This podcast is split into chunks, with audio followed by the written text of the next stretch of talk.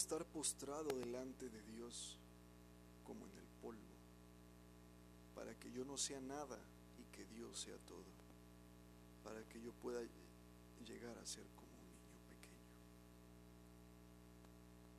A los 14 años, Jonathan Edwards, que ya era estudiante en Yale, leía al filósofo John Locke con más deleite que el avaro más codicioso al encontrar puñados de plata y oro en un tesoro recién descubierto. También era un hombre joven con profundas sensibilidades espirituales. A los 17 años, después de un periodo de angustia, dijo que la santidad se le reveló como una deslumbrante belleza divina. Su corazón jadeaba por estar postrado ante Dios, como en el polvo, para que yo no sea nada y que Dios sea todo, para que yo pueda llegar a ser como un niño pequeño. Esta combinación de intelecto y piedad caracterizó toda la vida de Edwards.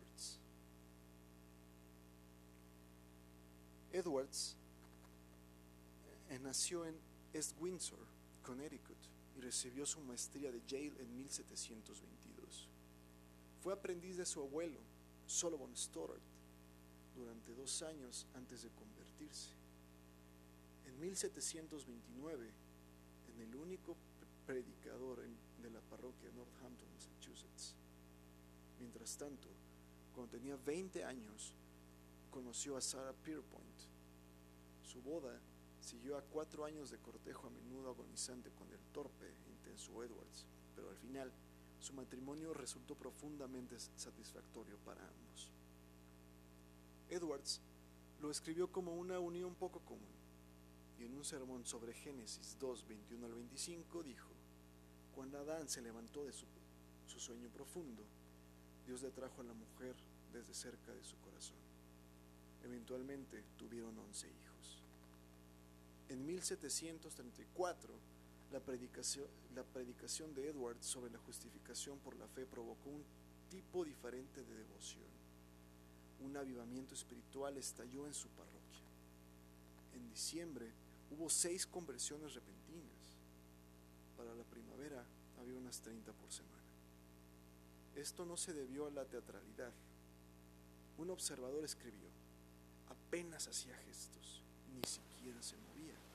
No hacía ningún intento por gratificar el gusto, ni fascinar la imaginación por medio de la elegancia de su estilo, ni la belleza de sus imágenes.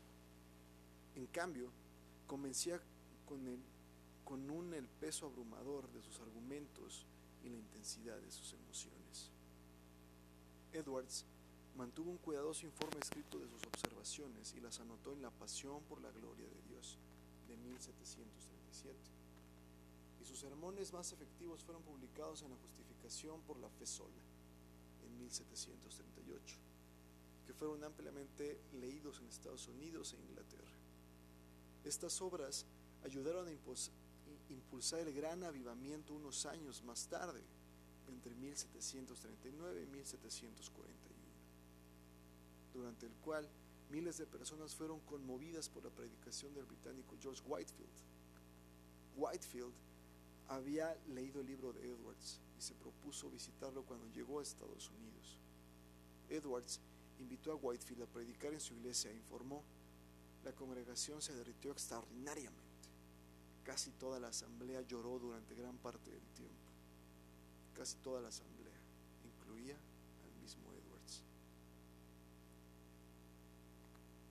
Durante el gran avivamiento, Edwards contribuyó tal vez con el sermón más famoso de la historia de Estados Unidos, Pecadores en manos de un Dios airado.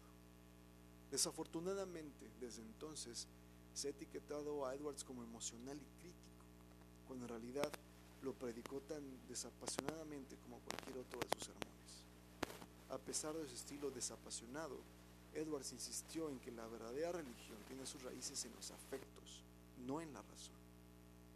Defendió los arrebatos emocionales del gran avivamiento, especialmente en el Tratado sobre Afecciones Religiosas de 1746, una obra maestra del discernimiento psicológico y espiritual, y en algunos pensamientos sobre el renacimiento actual de la religión en Nueva Inglaterra, en el que incluyó un relato del despertar espiritual de su esposa. Días en que el canto de salmos era casi la única música que se escuchaba en las iglesias congregacionales, Edwards alentó el canto de nuevos himnos cristianos, especialmente los de Isaac Watts. Edwards consideraba que la conversión personal era algo crítico, por lo que insistió en que solo las personas que habían hecho una profesión de fe, que incluía una descripción de su experiencia de conversión, podían recibir la comunión. Esto revirtió la política de su abuelo y enajenó a su congregación, que lo expulsó en 1750.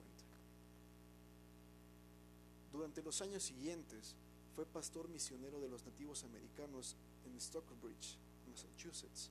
Escribió, entre otros tratados teológicos, Freedom of the Will, de 1754, una brillante defensa de, la soberanía divina. En él argumentó que somos libres de hacer lo que queramos, pero que nunca querremos hacer la voluntad de, de Dios en una visión de su naturaleza divina impartida por el Espíritu.